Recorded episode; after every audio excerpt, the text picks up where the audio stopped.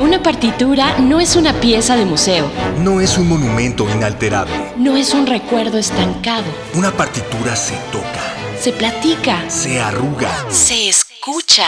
Alegro con Batuta. Un podcast de perspectivas y análisis sobre el panorama musical y artístico. Con Iván López Reynoso. Cultura UNAM.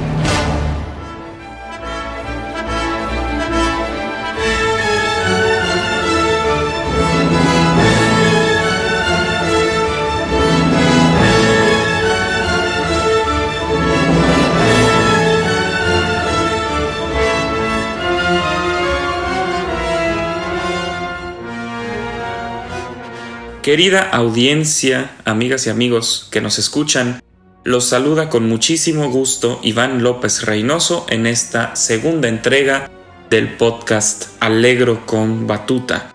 Agradezco a Cultura UNAM y a todos los que nos están escuchando y se toman unos minutos de su día para compartir esta nueva emisión, esta segunda entrega que con tanto cariño tengo preparada para ustedes Espero que estén teniendo una semana maravillosa, un día muy productivo y que llevemos adelante con toda responsabilidad estos tiempos complicados.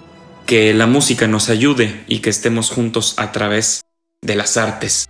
Yo tengo con mucha ilusión preparado el tema de hoy, de esta nueva emisión, y es un tema que me, que me gusta mucho, del que me gusta mucho hablar particularmente en nuestros tiempos, cuando se me plantea la pregunta, interesantísima pregunta, bueno, ¿qué podemos hacer para que la música clásica, la música de concierto, la ópera, se mantenga viva, activa, al día, vigente?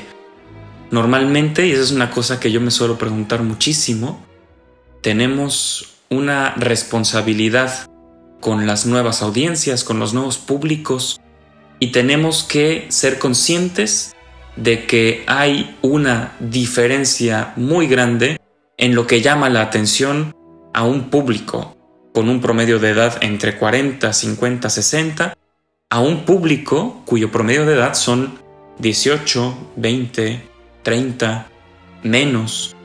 Y para ello es que he pensado un poco la emisión de hoy para ver qué se hace al respecto, ¿no?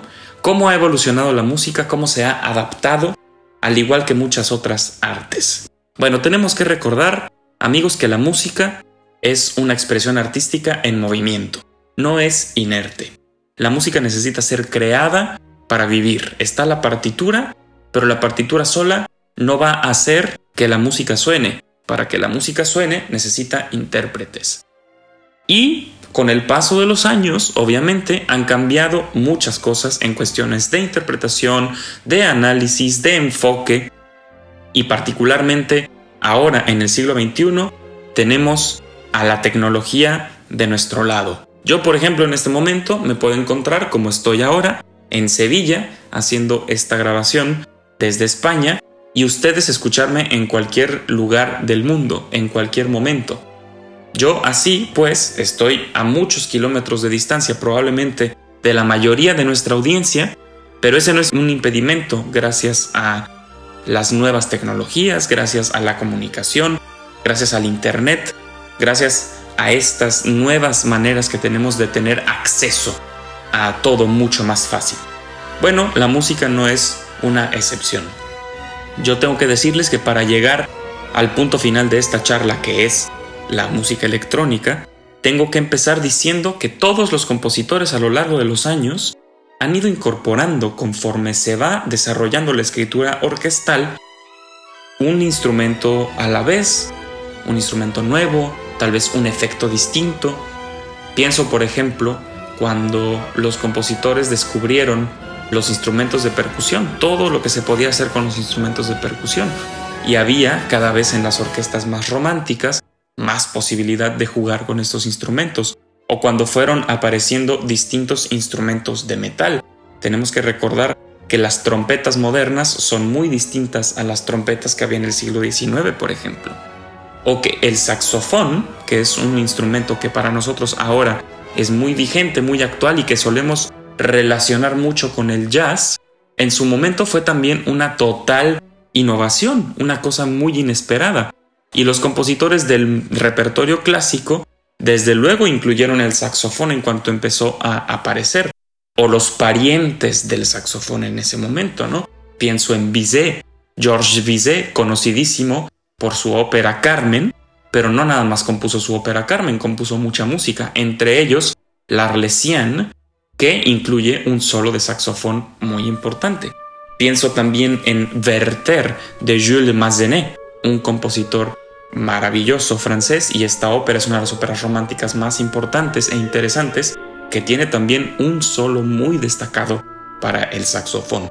Este es un ejemplo. Hay otro ejemplo muy bonito con un instrumento que nosotros relacionaremos fácilmente con Harry Potter y es la celesta. Ese instrumento que abre el tema de Hedwig en la música de John Williams pues fue un instrumento también muy innovador para su época, tan innovador que en cuanto Tchaikovsky lo escuchó por primera vez, lo incorporó de inmediato a la partitura de su ballet El Cascanueces, que es una de las obras más famosas, y que tiene también desde luego un solo de celesta muy importante, una de las variaciones más brillantes del ballet, que es la variación del hada de azúcar, es un gran solo de celesta. Y Tchaikovsky, dicen los rumores, esto es radio pasillo de la música clásica, dicen los rumores que Tchaikovsky estaba tan obsesionado con que nadie escuchara el sonido de su instrumento que no permitió que se ensayara hasta pocos momentos antes del estreno. Eso yo ya no lo puedo corroborar, pero es una leyenda urbana sobre la música de Tchaikovsky y cómo se incorporó este instrumento a la música de concierto. Así pasa, amigos, con muchísimos otros instrumentos, pero pasa también con las nuevas tecnologías. Tenemos ya en este momento al alcance de un clic con un dispositivo electrónico toda la cantidad de información que queramos. Ya no tenemos que ir como se hacía antes a un sitio específico a buscar un libro o pasar horas eh, buscando un recorte de periódico, ya está todo en internet, ya está todo en línea. Esto para bien y para mal, debo decir, pero esto tal vez lo podremos comentar más adelante en alguna otra ocasión.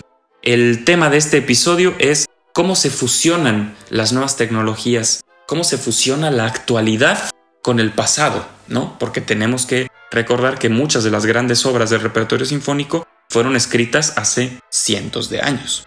Pues bien, Gracias a compositores, voy a poner un ejemplo como Mason Bates. Este nombre probablemente queridos amigos quieran buscarlo en Google porque estoy seguro de que les apasionará lo que Mason Bates significa para la música. Pues es un compositor, un joven compositor, que tiene ideas muy interesantes sobre la vinculación de la música sinfónica y la música electrónica. Así es, él tiene estudios y preparación como DJ, es un fantástico compositor, algunas de sus partituras más representativas incluyen electrónica, incluyen grabaciones, hay una de sus obras que inclusive incluye una grabación de un audio tomado por la NASA dentro de un concierto de música sinfónica. Esto yo estoy seguro que en cuanto lo escuchen dirán, bueno, qué interesante suena todo esto. Efectivamente, es muy interesante. Mason Bates es pues un compositor muy innovador. Les recomiendo muchísimo que busquen su música. Tiene muchísimas partituras que valen la pena. Cualquiera que escojan será una buena obra de él. Hay orquestas muy importantes como la Sinfónica de Chicago, la Sinfónica de San Francisco, directores como Ricardo Muti, como eh, Michael Tilson Thomas, que han grabado su música y hay una partitura en particular que me servirá también para vincular con otro tema que es, bueno, la ópera está vigente, claro que la ópera está vigente. Mason Bates tiene una ópera que se llama The Revolution of Steve Jobs, la revolución de Steve Jobs, y está basada ni más ni menos que efectivamente en el creador de la genial Apple, Steve Jobs. Es una ópera basada en este importantísimo personaje, es una gran partitura y es, desde luego, ustedes me dirán, bueno, pero ¿qué de ópera tiene eso si eso es un personaje actual? Bueno, pues porque la ópera es atemporal, amigos. La ópera no es nada más una cosa del pasado, la ópera es una cosa del presente y seguirá siendo una cosa del futuro. Todos los compositores que escribieron ópera en su momento querían innovar, querían revolucionar. Pienso en Verdi, en La Traviata, por ejemplo. Nosotros vemos La Traviata como una de las óperas más famosas del repertorio, pero tenemos que pensar que cuando Verdi escribió La Traviata, hace muchos años, en pleno siglo XIX, pone como protagonista a una prostituta, a una dama de compañía, a una cortesana. Eso, amigos, era muy innovador, era muy atrevido. Es como si Verdi pusiera un gran espejo en el escenario y en ese espejo se pudiera reflejar cualquier persona en el público. Verdi quería conectar con el ser humano, así como todos queremos conectar con lo que estamos viendo en el escenario y por eso es tan importante que la música clásica también se actualice, que no se quede en el pasado. Pienso, por ejemplo, en muchos conciertos que se pueden hacer de forma multidisciplinaria o crossover, como a mí me ha tocado o he tenido el privilegio de hacer con la Orquesta Filarmónica de la UNAM, por ejemplo. Hemos hecho la Sonora Santanera con la Orquesta Filarmónica de la UNAM, Natalia Lafourcade con la Orquesta Filarmónica de la UNAM. Eh, es algo que me parece muy importante, que la música clásica, lo digo entrecomillado, ustedes no me ven, pero yo estoy haciendo el símbolo de comillas con mis manos. La música clásica no se encasille, no sea nada más pensar a la orquesta tocando una sinfonía, sino atraer a todo tipo de públicos, a todo tipo de audiencias para que así siga más viva y más vigente que nunca. Y de esta manera, con estas ideas, con esta línea, como las propuestas de Mason Bates, o como hizo en su momento Giuseppe Verdi, o como han hecho tantos compositores a lo largo de la historia, es que la música clásica se reinventa, se renueva, se refresca. ¿Cuántos grandes teatros no tienen en este momento una plataforma de streaming para poder ver sus producciones? Eso hace 80 años no hubiera sido posible.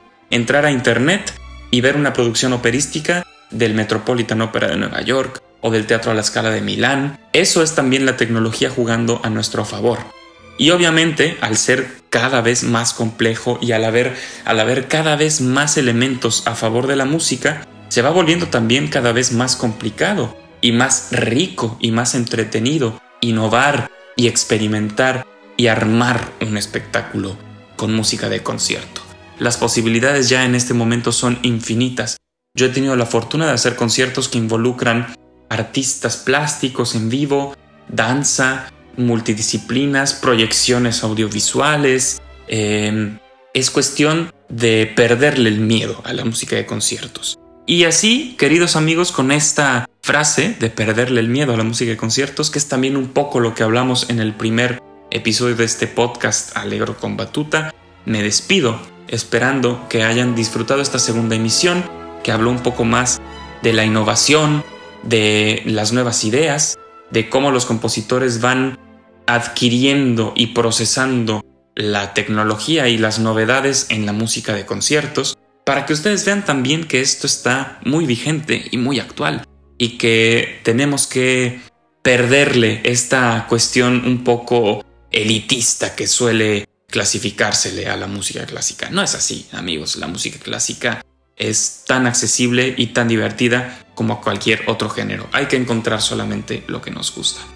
Yo los espero en una próxima entrega, en la próxima eh, edición, en el próximo episodio, en el que hablaremos un poco de las funciones de un director de orquesta. ¿Qué hace un director de orquesta? ¿Para qué sirve esta persona? ¿Para qué hay que tener a una un personaje que le diga a los músicos cómo hacer su trabajo, o eso es en verdad lo que tiene que hacer un director de orquesta. No se lo pierdan, acompáñenos. Gracias amigos por habernos disfrutado esta, en esta ocasión, en este episodio. Espero que se lo hayan pasado bien y nos seguimos escuchando. Yo soy Iván López Reynoso. Muchas gracias.